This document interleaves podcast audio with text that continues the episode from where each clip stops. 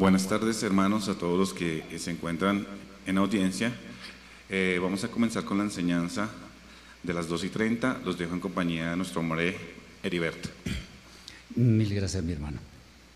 Como les decía a mis hermanos aquí presentes, les ofrezco disculpas porque tengo un problemita un poco eh, difícil de movilidad. No es que no me pueda mover, sino que tengo un problema en la espalda. Entonces, como en la clase de hebreo me muevo mucho para especificar muchas cosas, entonces, por hoy nada más espero que ya no, no suceda la próxima vez. Vamos a hablar de algunos temas conexos con la parasha y ya de hoy en ocho retomamos la clase de hebreo. Por supuesto, a las cuatro y media sí vamos a hacer la, la charla que teníamos preparada. Bien, eh, es bueno que tengamos las Biblias ahí porque vamos a ver unas cosas muy interesantes. El capítulo 13 del libro de Vaikra, Levítico, trata de cuando una persona es pura, impura, etc. Vamos a leer desde el, desde el versículo 9 y vamos a encontrar unas cosas muy interesantes. Fíjense que estamos empezando con el libro de Vaikra, Levítico. Vamos a mirar. El versículo 9 en adelante dice, si alguien tuviera la llaga de Saraat, será traído al Cohen, al sacerdote, quien lo examinará.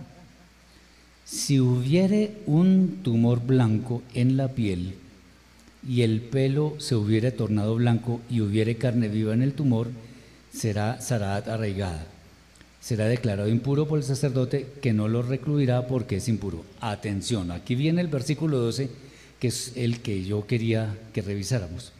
Y si, y si la Saraat se ha extendido a toda su carne, el sacerdote declarará al enfermo puro, ya que por volverse su piel totalmente blanca es considerado puro. Pero si se le viere la carne viva, será considerado impuro. El sacerdote al verle la carne viva lo declarará impuro, porque la carne viva es impuro, se trata de Saraat. Si volviere la carne viva a su estado anterior y se tornare blanca, irá otra vez al sacerdote y éste al verlo en contrario, que la llaga se transforme en carne blanca, lo declarará puro.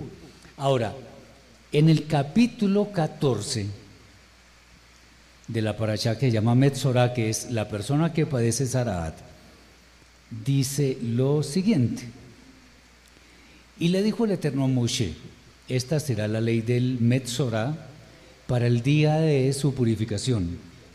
Será traído ante el sacerdote y saldrá el sacerdote fuera del campamento y verificará si está curada la llaga del Metzorah. Y dispondrá el sacerdote que sean traídos para el que va a ser purificado dos pájaros vivos y puros, madera de cedro, lana con tinte carmesí e hisopo. Y el sacerdote hará degollar para el que va a ser purificado uno de los pájaros en una vasija de arcilla sobre aguas que corren, y tomará el pájaro vivo con el cedro, el tinte carmesí y el hisopo y lo sumergirá en la sangre del pájaro degollado en el agua corriente, y rociará con la sangre al que se va a purificar de, la, de Saraat siete veces, y lo declarará puro y soltará el pájaro vivo en campo abierto. Y el hombre lavará sus vestidos, raerá todo su pelo y se bañará en agua para quedar puro y luego irá al campamento pero quedará fuera de su tienda durante siete días. Bueno, ¿y por qué estoy citando esto? Bien, yendo a la parasha Noach, que, que se vio hoy, dice por acá en el capítulo 7, capítulo 7, versículo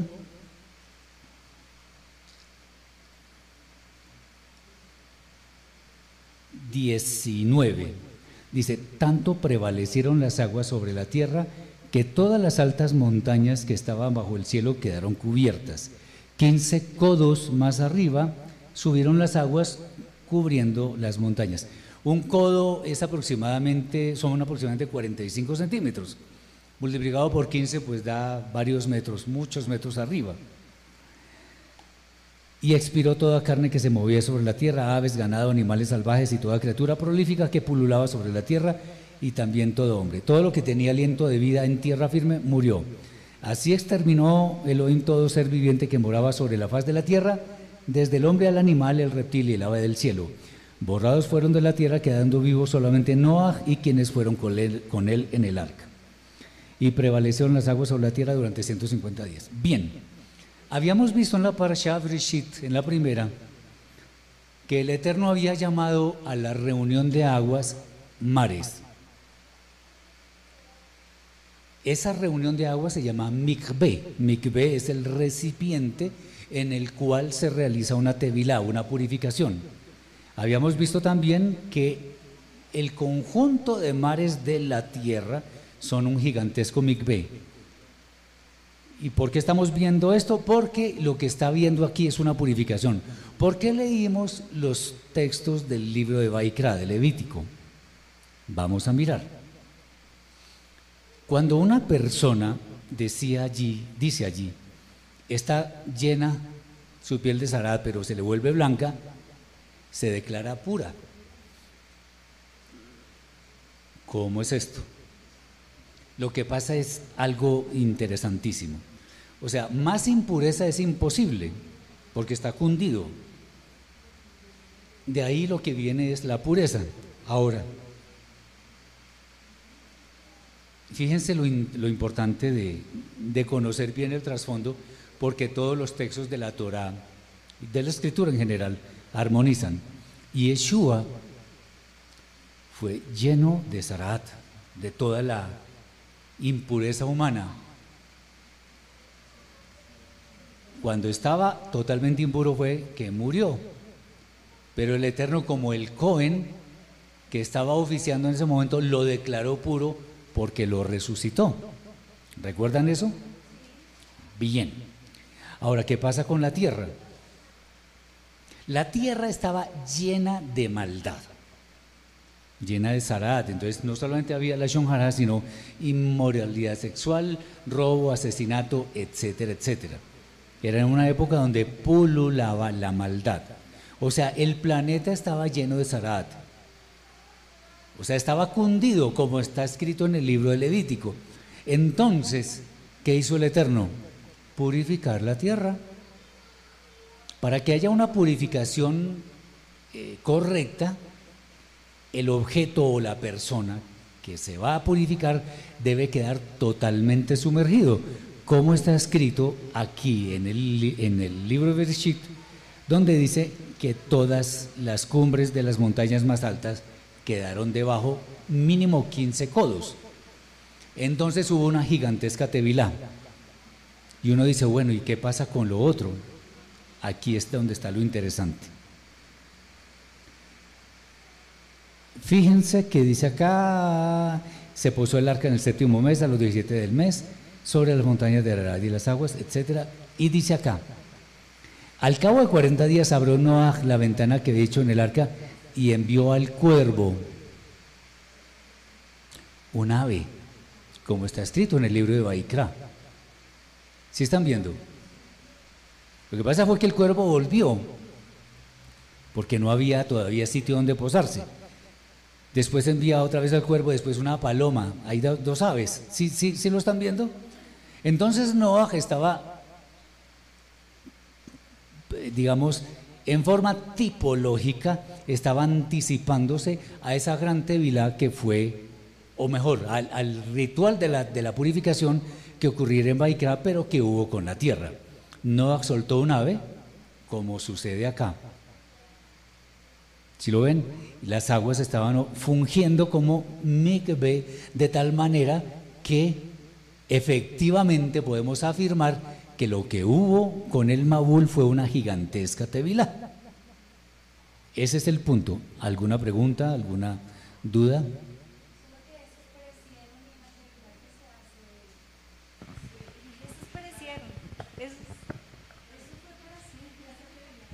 No escucho que fue una tevila gigante, ¿no? Pero todos esos perecieron. O sea, se purificó, pero entonces en lo que se hace como mandamiento es se sumerge y vuelve y sale. No, pero es que esto es una figura, no es que sea literal. Sí. La tierra fue purificada de la maldad porque toda la gente murió, toda. Los que estaban causando maldad murieron todos.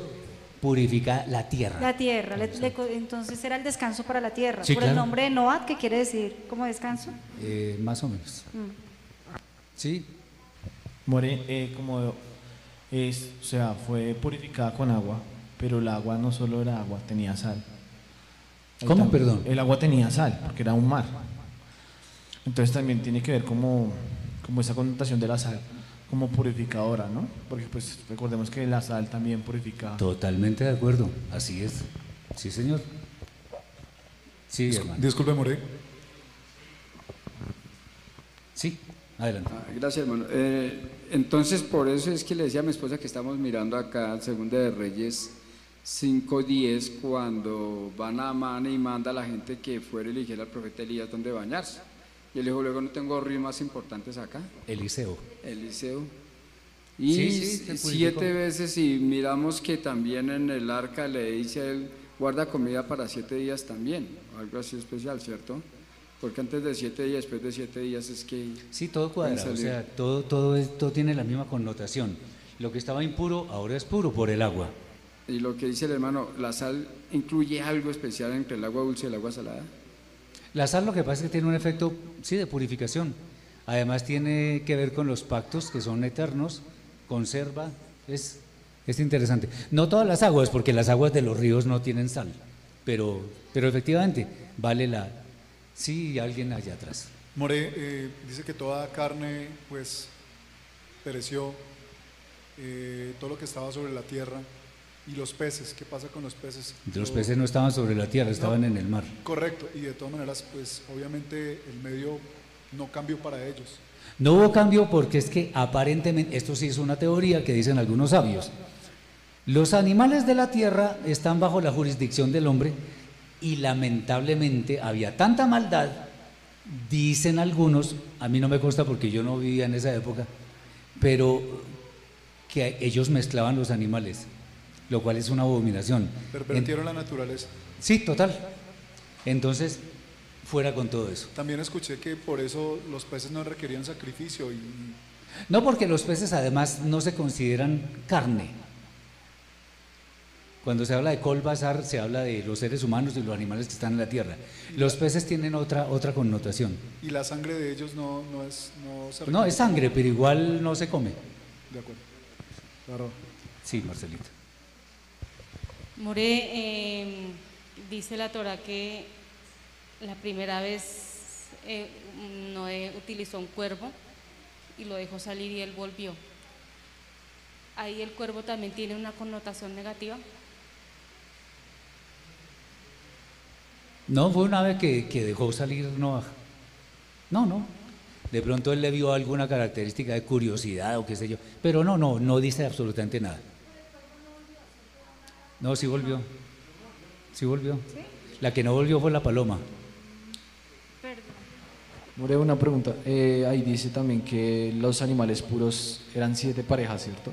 Puros. Los impuros era solo una. Sí. ¿Qué, ¿Qué significado tiene? El siete es un número de perfección y además los animales puros son los que se ofrecen en holocausto, no los impuros, cosa que hizo Noah después. Porque si, si solamente es una pareja de impuros la que se ofrece, entonces ¿cómo se sigue multiplicando la especie? No había forma. Sí. ¿Alguien más? ¿Está claro hasta ahora? Bien. Eh, bueno, la otra cosa es que cuando yo estuve un poco inmerso en el judaísmo, ya he pedido perdón por eso y lo sigo haciendo, enseñaba una cosa que llaman las siete leyes de Noah. Las siete leyes de Noah son un, un tema judío, rabínico, que tiene que ver con supuestamente los mandamientos que deben cumplir los gentiles. Bueno, la Torah no habla nada de eso. Yo hice un tratado por ahí de los mandamientos que el Eterno le dio a Noah y es no comer carne, no asesinar, bueno, como tres cosas, cuatro, nada más. ¿De dónde salen las otras? No, que es que eso se deduce de acá y de más allá y maracuyá, no. Están escritas esas leyes, por lo tanto, las siete leyes de Noah no son un código para los gentiles, como si lo son Aseret Adevarim, o sea, las, las lujot, las tablas de la ley, ahí están las diez palabras, que son un código para quién? Para todo el mundo, no es para solamente los judíos o los gentiles, no, para todo el mundo. Entonces, las siete leyes de Noah no, no son un, una, algo que diga la Torah. Estarán escritas en el Talmud y en otras cosas, pero el Talmud no es Torah. La Torah dice otra cosa muy diferente. ¿Iba a decir algo, mi hermano? Era que estaba mirando eso, que lo que dice el hermano, una vez lo leí, pero que decía que las siete leyes fueron dadas para los hijos y los nietos en esa época de Noah. ¿Dónde está escrito eso? No, como dice el hermano, eso lo leí fue en un migrash, no es que esté en la Torah. Entonces no es Torah. Miren, hermanos, cuando nosotros, nosotros podemos leer literatura judía que es muy interesante. Hay cosas que son lindísimas y de hecho le ayudan a uno a entender algunos mensajes que están escritos. Yo por lo menos de, de una enciclopedia llamada el Midrash dice, que la tengo hace rato, aprendí algo bellísimo y es que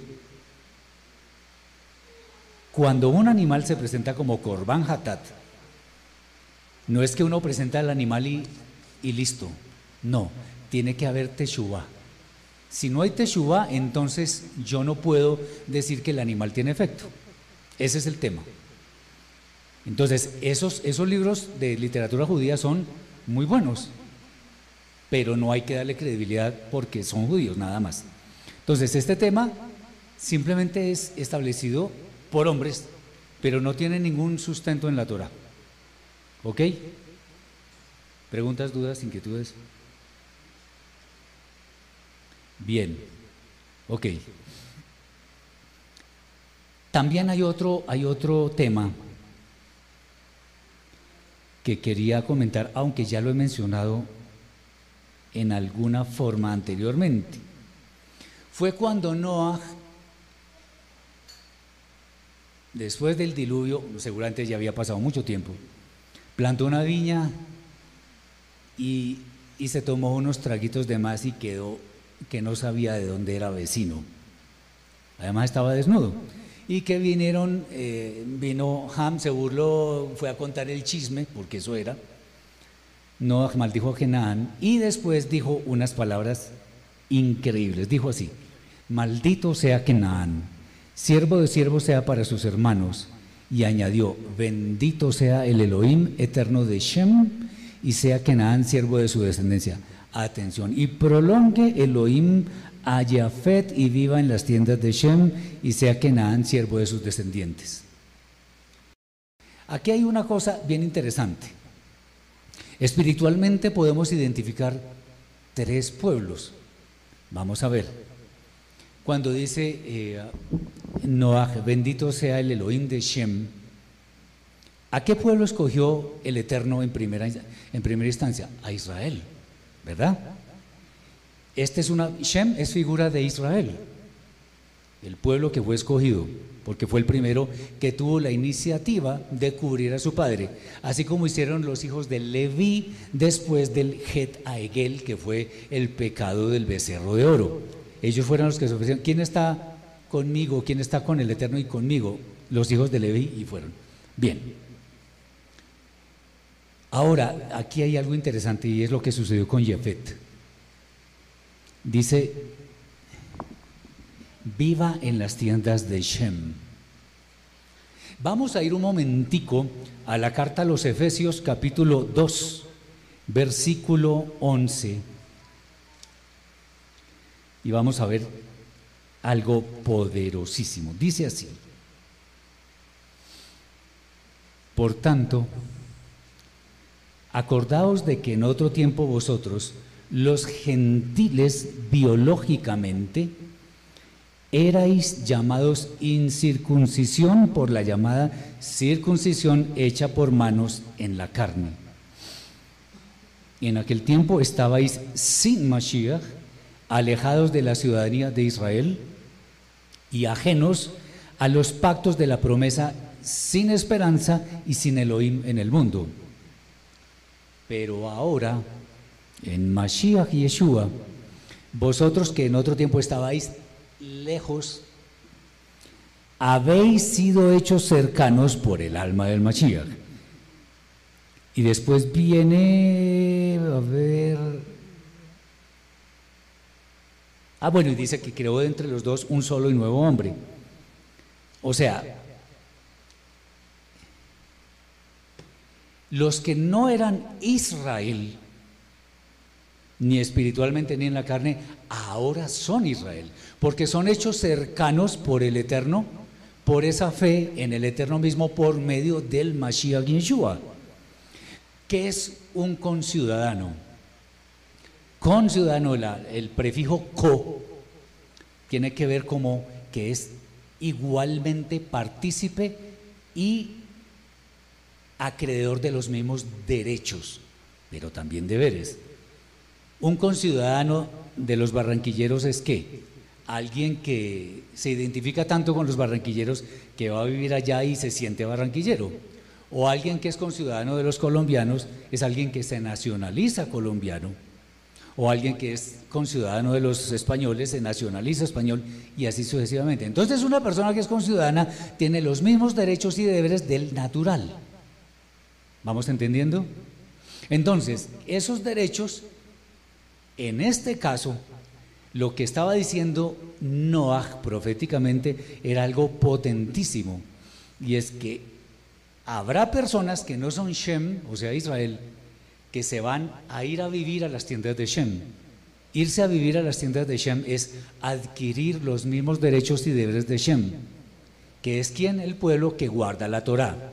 Y ahora hay miles, millones seguramente, de personas que siendo de Yafet van a las tiendas de Shem para hacer, como dicen en la carta de los romanos, capítulo 11, versículos, versículo 17, dice que el olivo silvestre ha sido, o las ramas del olivo silvestre han sido injertadas entre las ramas del olivo natural. O sea, tenemos más evidencias que, mejor dicho, inclusive en el profeta Isaías, en el profeta Jeremías, está escrito todos unos tratados donde dice que habrá pueblo que, que era extraño, pero ahora llega a ser heredero de las mismas promesas. Entonces, tres pueblos, Shem, el pueblo de Israel, escogido por el Eterno, Yafet, que son todos aquellos que sin ser Israel llegan a formar parte del pueblo de Israel. Y Ham, que es? Espiritualmente son los que se van a condenar, espiritualmente. En la carne habrá muchos hijos de Ham que llegan a ser parte de Israel, pero estamos hablando del tema espiritual. Tres pueblos claramente establecidos.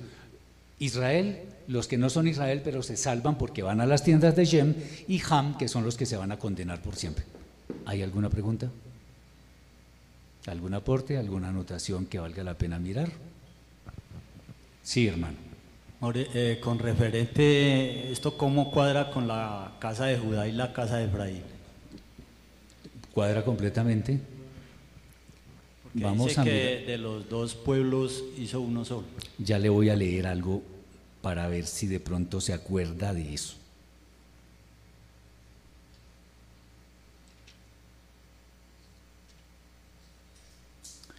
Y Ezequiel, Ezequiel capítulo 37, versículo 1 en adelante. Dice así. Estaba sobre mí la mano del Eterno y el Eterno me llevó en un espíritu y me dejó en medio del valle que estaba lleno de huesos y me hizo pasar junto a ellos y he aquí que eran numerosísimos en el gran valle y he aquí que eran muy secos. Antes de seguir, alguna vez alguien me preguntaba hace poco tiempo que si había alguna ventaja ser hijo de Israel en la carne.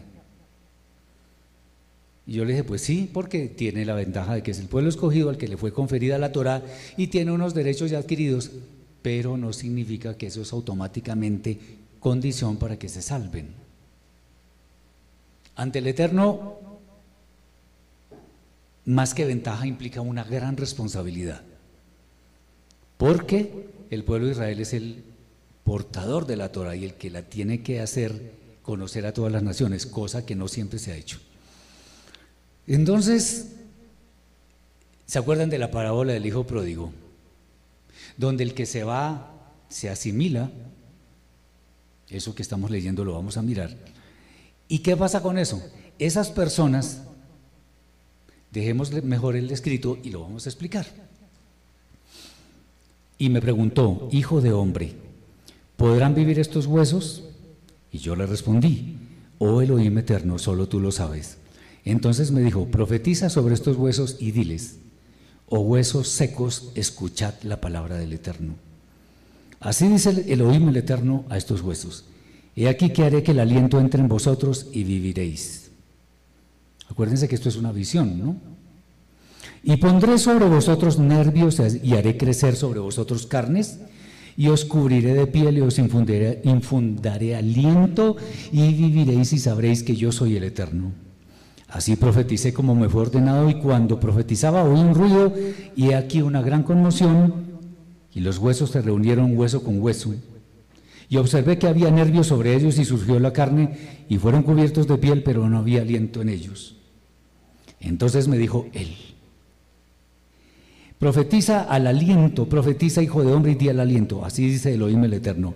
Vende los cuatro vientos o aliento y entran estos muertos para que vivan.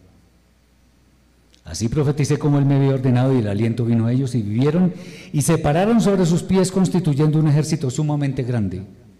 Y me dijo él, hijo de hombre, estos huesos son toda la casa de Israel. He aquí que dicen, nuestros huesos están secos y nuestra esperanza será perdida, somos totalmente cortados. Profetiza pues y diles, así dice Elohim el Eterno, he aquí abriré vuestros sepulcros, oh pueblo mío, y os traeré a la tierra de Israel. Y sabréis que yo soy el Eterno cuando haya abierto vuestras tumbas y os haya hecho salir de vuestros sepulcros, oh pueblo mío. Y pondré mi espíritu en vosotros y viviréis y os pondré en vuestra propia tierra y sabréis que yo el Eterno he hablado y lo he cumplido, dice el Eterno. Qué cosa tan interesante.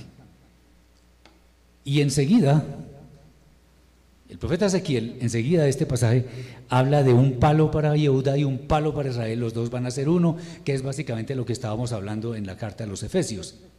Pero ¿qué tiene que ver esto con los huesos, de Israel, los huesos y la casa de Israel, que, es, que ahí dice que son la casa de Israel?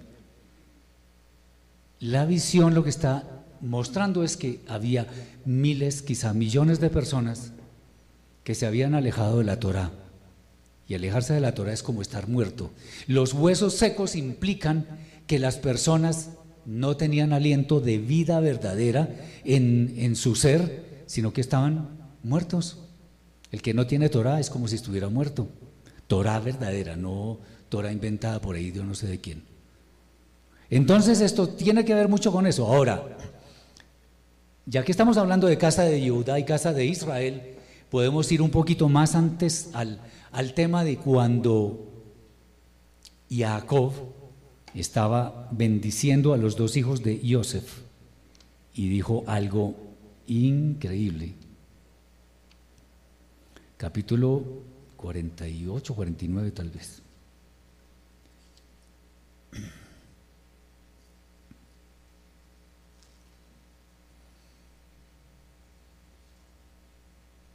Dice así, por allá capítulo 48, cuando Jacob le puso la mano izquierda a Menashe y la, derecha a Efraín, cruzó las manos. Dice, lo sé, hijo mío, lo sé, porque Joseph dijo, ¿cómo así? Menashe es el mayor. Dijo, lo sé, hijo mío, lo sé. Pero él también se convertirá en un gran pueblo, si bien su hermano se engrandecerá más que él y su simiente será multitud de pueblos. Hay una armonía hermosísima en todos los textos de la escritura. Esa multitud de pueblos que es Efraín, que para los efectos de los profetas Efraín, Israel son lo mismo. Jacob y Yehudá es lo mismo. Israel, Efraín es lo que los que se habían ido. Y vuelven por este efecto. Entonces esos que se consideran Efraín son parte también de Jafet, porque Jafet siempre permaneció. En cambio, perdón, Shem siempre permaneció. Jafet se adhirió a él. Volvemos, estas son palabras proféticas, no es, una cuestión literal, pero es profético en la medida que nos está mostrando verdades inmersas en todos estos textos que nos permiten entender los propósitos del Eterno para su pueblo. Casa de Judá y casa de Israel. Cuando el Eterno establece sus pactos, como el pacto renovado de la Asha, que está escrita en Yermiyahu, capítulo 31, versículos 31 al 34, él dice, he aquí que haré nuevo pacto con la casa de Judá y la casa de Israel, o la casa de Israel y la casa de Judá. ¿Y los demás qué? Se adhieran a la casa de Israel, como está escrito por parte de las palabras de Noah, que dijo, Yafet habite en las tiendas de Shem. Eso es lo que pasa. ¿Está claro? Preguntas, dudas. ¿Está entendido? Bien. Bien, entonces, ya tenemos el hecho de que, ¿por qué entendemos que fue una tevila el, el Mabul? ¿Por qué estas palabras de Noah, que fueron proféticas, nos habla de los pueblos espiritualmente que van a ser eh, tenidos en cuenta por el Eterno? Sí, hermano. More, eh, es que la paracha hablaba de la Mem, que tiene que ver con Mashiach y Ah, tiene sí. que ver con el Mabul. Que después de que el Eterno cerró el arca, simboliza. Ah, la- sí, ok, perfecto, sí, eso yo lo tenía también. Entonces, La mem ya lo explicamos. Entonces, las palabras, las palabras de la, de la Torah son proféticas para épocas posteriores. De hecho, eso lo estamos viendo hoy en día. Eh, ah, cuando Noah profirió estas palabras, no las dijo en un momento de locura ni nada, sino simplemente lo que él vio, de que Shem fue el primero que tuvo la iniciativa, después Jafet, pero el otro sí no. Eso muestra la realidad de lo que está sucediendo hoy y lo que ha sucedido a lo largo de la historia. Eh, Bien, entonces ahora el tema de la MEM. La MEM, eh, acuérdense que tiene la MEM, mientras no vaya al final de una palabra, tiene una entrada pequeña. El arca, la teva, tenía una entrada, una única entrada. ¿Quién cerró la puerta? El Eterno. O sea que una vez que cierra el Eterno la puerta, nadie puede salir del arca, pero tampoco nadie puede entrar. Eso es lo que sucede con la MEM. Ahora, ¿qué- ¿cómo así que no con la MEM? Cuando la MEM está al- en el principio, en la mitad de una palabra, no al final, tiene la abertura abajo. Interesante porque de abajo, o sea, de la oscuridad, vienen quienes venimos, quienes pecamos, y pedimos la misericordia del Eterno con todo nuestro corazón y con toda nuestra alma, y Él nos permite entrar por esa entrada pequeña, que es lo que Yeshua llama la puerta angosta. Bien, entonces, pero una vez la mem va al final, es cerrada. Lo mismo que sucede cuando el Mashiach vuelva. Cuando Él vuelva, el que está con el Mashiach está dentro, no puede salir, pero los que estaban fuera no pueden entrar. ¿Se acuerdan de la parábola del rico y Lázaro? Que, que Abraham le dice al rico que se estaba quemando, dice, ni porque les vayan a predicar los muertos, ni porque les vaya a predicar Moshe ni nadie, si no escucharon ahora no lo van a escuchar, hermano. Gracias, hermano. Mirando entonces, en- ahí puede entrar bien la palabra también de la cara del hermano, la que está abierta un poquito y la otra que cierra, donde está en Isaías 22, donde dice poner la llave de David, abrirá y nadie podrá cerrar. Y cuando Es está otra la letra figura, cerrar, es otra figura de lo mismo. Pero ahí entran las dos palabras, ¿cierto? La, ¿Cuál? la- la de que está la apertura de la puerta para entrar y el que sale, pues, como dice el hermano, lo ha explicado, no puede devolver. Esta, la, la esencia de esa profecía es la que es igual. Fíjense ustedes, miren otra cosa. Ahora que mi hermano está hablando de la puerta, puerta escribe con Dalet. No, no, no, pero yo voy a hablar de otra cosa. La palabra puerta se escribe con Dalet. La Dalet es así, o para ustedes así. Si ponemos una Dalet acá, dejamos como una cajita, como una mem. La Dalet vale 4, dos Dalet valen 8. 8 proyectos en la eternidad.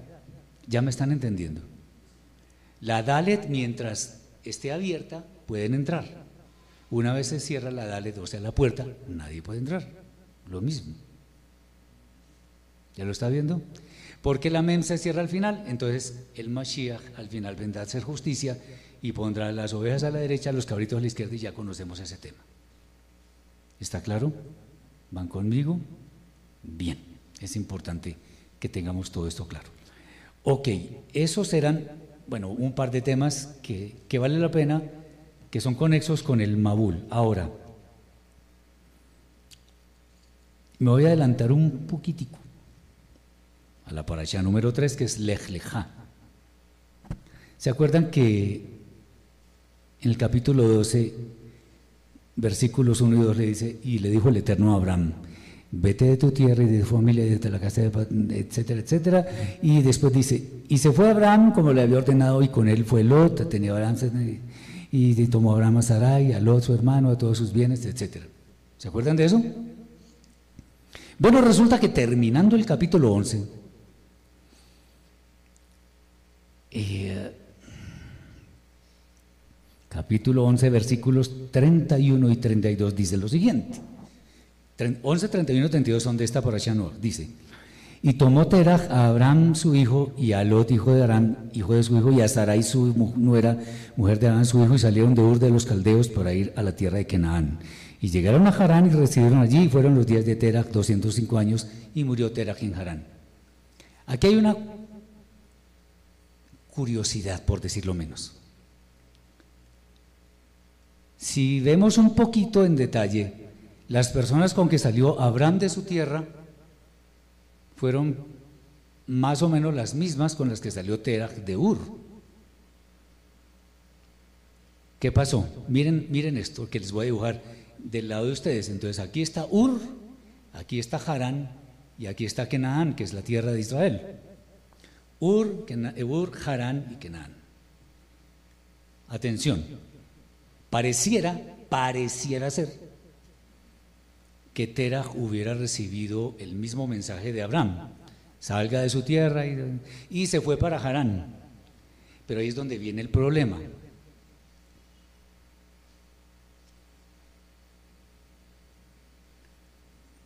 Resulta que Harán está en la mitad más o menos del camino entre Ur y Kenan. Estoy hablando, de, o sea, para ustedes Ur derecha, etcétera, etcétera. Harán queda como en la mitad. Muchos de nosotros estábamos en religiones estilo catolicismo, qué sé yo. Después dimos un paso a algo intermedio. Y muchos seguimos al otro lado, aquí, acá. No nos quedamos en la mitad. Voy a leer un, un, texto que de pronto ustedes conocen, seguramente lo han visto. Miren lo que dice en el libro de revelaciones.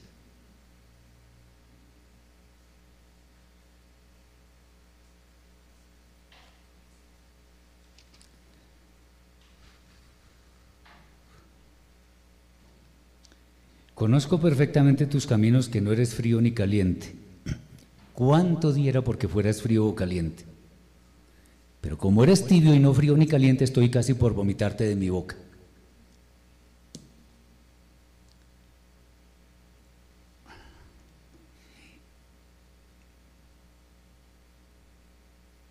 ¿Aquí se baña alguien con agua helada? No fría, no, helada. Fría o con agua hirviendo. Hirviendo. O sea, si uno se toma un café o un chocolate a esa temperatura de 100 grados, se van a, ah, bueno, entonces no. Nos bañamos con agua tibiecita y rico que uno quisiera quedarse ahí. También cuando uno está en un, a ver, un río que tiene una corriente no muy fuerte y uno no necesita nadar, sino que va ahí con la corriente lo va llevando, se va adormeciendo y todo eso. Bueno, eso fue lo que le pasó a, a, a Terah. Ur seguramente él tenía negocios prósperos.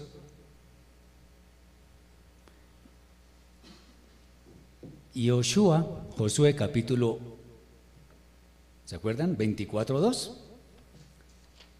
Eso es interesantísimo. Voy a ver en lo que dice por acá.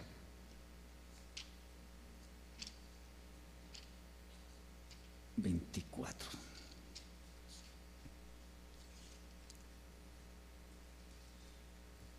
Y le dijo Yoshua a todo el pueblo, así dice el eterno Elohim de Abraham. En otros tiempos, vuestros padres habitaban el otro lado del río, Teraj, padre de Abraham y padre de Nahor, y servían a otros dioses. ¡Ay, qué interesante! A otros dioses. Abraham era idólatra, Teraj también. En cambio, Nahor igualmente. Todos eran idólatras, todos. Y no me vengan a decir que, que Abraham, que no, Abraham también. Otra cosa es que el Eterno escogió a Abraham y Abraham obedeció. Pero entonces, ¿qué fue lo que pasó? Salieron, Teraj, de pronto muy obediente, bueno, listo, me voy para Harán. ¿Y qué pasó en Harán? Uy, ahí como que le fue mejor que en, que en Ur. ay, que se adormeció. Aguas tibias. Ur, Harán, Kenan. Se quedó en, en Harán esas aguas tibias lo llevaron. O sea, la historia de Tera termina ahí, punto. No hay más. La historia de Abraham se sigue escribiendo hoy en día. ¿Me están entendiendo qué quiero decir? Ustedes han visto que los salmones, ¿saben qué es el salmón? Delicioso además. Ellos van río arriba. Y muchos osos a sabiendas de esto, llegan ahí donde están los pescados, los peces, perdón, en ese momento son peces, yendo a desovar río arriba, y muchos de ellos mueren, pero muchos de ellos llegan a desovar y salen más salmones, río arriba, o sea, contra la corriente. Eso es lo que estamos haciendo nosotros. Porque qué rico ir a, no voy a decir nombres de denominaciones, pero ir a una iglesia rico ahí, que yo te amo y que no sé qué, y que chévere el club del domingo y todas esas cosas, no más. Y ya, me empiezo a dormir. Y amor del verdadero, pues yo, pues es posible que muchas de esas sí haya amor, pero, pero el amor no es solamente decirle yo te amo. Es que si yo estoy en la mala, venga y me caiga una nube de hermanos y me ayuden, eso sí es amor. Entonces las aguas tibias lo que hacen es y adormece y me gusta porque no tengo que hacer ningún esfuerzo, ningún esfuerzo. Abraham salió de Harán y siguió su camino. Y eso que vivió menos que Terah, porque Terah vivió 205 años, Abraham vivió 175. Pero a pesar de todo luchó y miren lo que pasó. Fue contra la corriente. Entonces, nosotros salimos de Ur, pasamos por Harán, muchos de nosotros, y ahora estamos en Canaán. Pero tenemos que seguir luchando. ¿Sí me hago entender? Esta parte de la parashá, de la, última parte de la parashá de hoy, Noah, nos dice, bueno, sí, Harán salió, este, perdón, Tera salió sabroso, salió con su familia, con su gente y tal, y se quedó en Harán y murió. ¡Wow! ¿Qué pasó en Harán? La historia no lo dice. Pero pues sí se quedó allá. Seguramente le iba muy bien. No, yo, me, yo como quedo, mejor me quedo, no voy a aventurar. Abraham, en cambio, escuchó la voz celestial y dijo, pues, listo, para las que sea me voy. ¿Y por qué dije yo en un principio que, que Tera de pronto, eso no estoy diciendo que sea doctrina, sino de pronto recibió el mismo mensaje que Abraham? Porque salió con las mismas personas y a cuento de que tenía que salir de Ur, si allá seguramente estaba bien. Algo escuchó. ¿Me están entendiendo? Bien.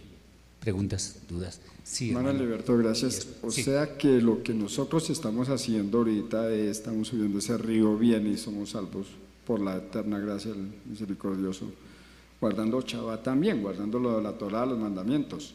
Porque en otras comunidades o otras personas, digamos, del común dicen, no guarden ese chava porque eso ya no sirve, eso ya es pacto pasado, eso ya no qué.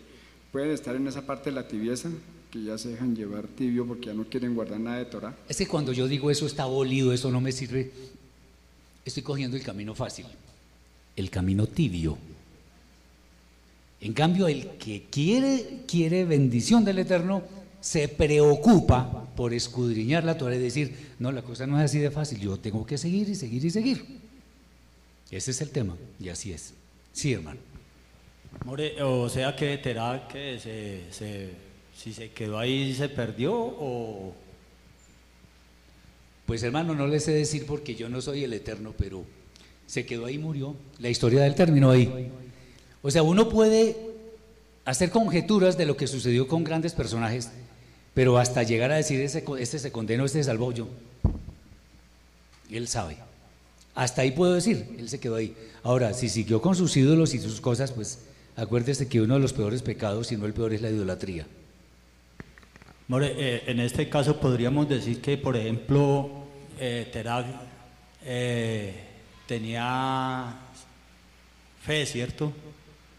Pero, pero entonces eh, eh, la pregunta es, ¿la, ¿la fe salva o no salva? ¿Qué es fe? Obediencia. Usted mismo acaba de responder. Usted mismo tiene la respuesta. He dicho. Bueno, ¿alguna pregunta? Muy bien. Sí, Marcelita.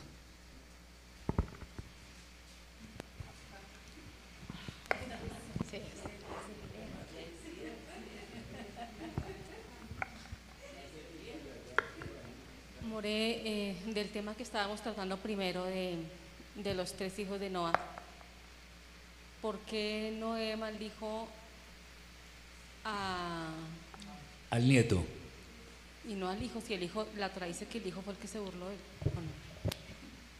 Pues si eso pasó, muy seguramente el nieto estaba ahí presente, porque eso no es porque sí. Es posible que estuviera presente.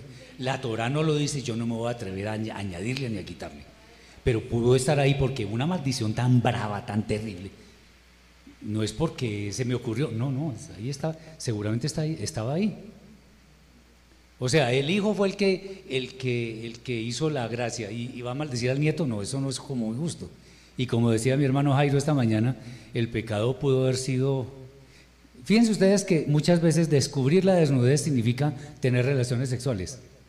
Sumen y resten y se darán cuenta que pudo haber sido lo que pasó. ¿Preguntas? Eso era todo lo que le quería compartirles, es solamente como complementar un poco. Hermano, Sí, adelante. O sea que lo que el hermano dice, bueno, hay migras que dice que fue el nieto, el nieto que cometió esa abominación contra Noac. Por eso fue que lo- le, le hizo esas palabras. Ellos tenían esa costumbre y para sacársela en esa época me imagino que era algo especial que el Eterno le quitara esos pensamientos a esas personas de cometer tanto incesto, tanta abominación de seres con humanos con hombres con hombres, como se dice actualmente. Mire, la maldad del hombre siempre ha estado presente, independientemente de que el Eterno haya salvado a Noah y su familia, pero ahí estaba Ham. La maldad siempre ha existido. Y, y antes del diluvio, el Eterno que dijo que el- el- la tendencia del corazón del hombre es al mal. Entonces, por más que nosotros tengamos una serie de bendiciones, que nos diga el Eterno, si usted se va por aquí, bendición, si va por aquí, maldición, y queremos experimentar lo, lo que no es. El ser humano es así, lamentablemente. Y creo que todos los seres humanos somos curiosos, obviamente unos mucho más que otros, pero algo se nos queda por ahí de querer ver donde no debemos o, o saber más de lo que no hay más que saber más, qué sé yo, siempre como buscando lo que no se nos ha perdido. Eso siempre ha habido. eh, o sea, ¿usted por qué cree que el Eterno barrió a todo el mundo en el diluvio? Y déjeme decirle, hoy día estamos peor que, que, que antes. Así es. Muy bien. Mil gracias por su atención. Espero que esto les, les haya llegado un poco. Y bueno, preparémonos para la danza y después para la, la otra clase. Chao. A los hermanos que están en línea, regresamos nuevamente a las 4.30 con la enseñanza de la tarde.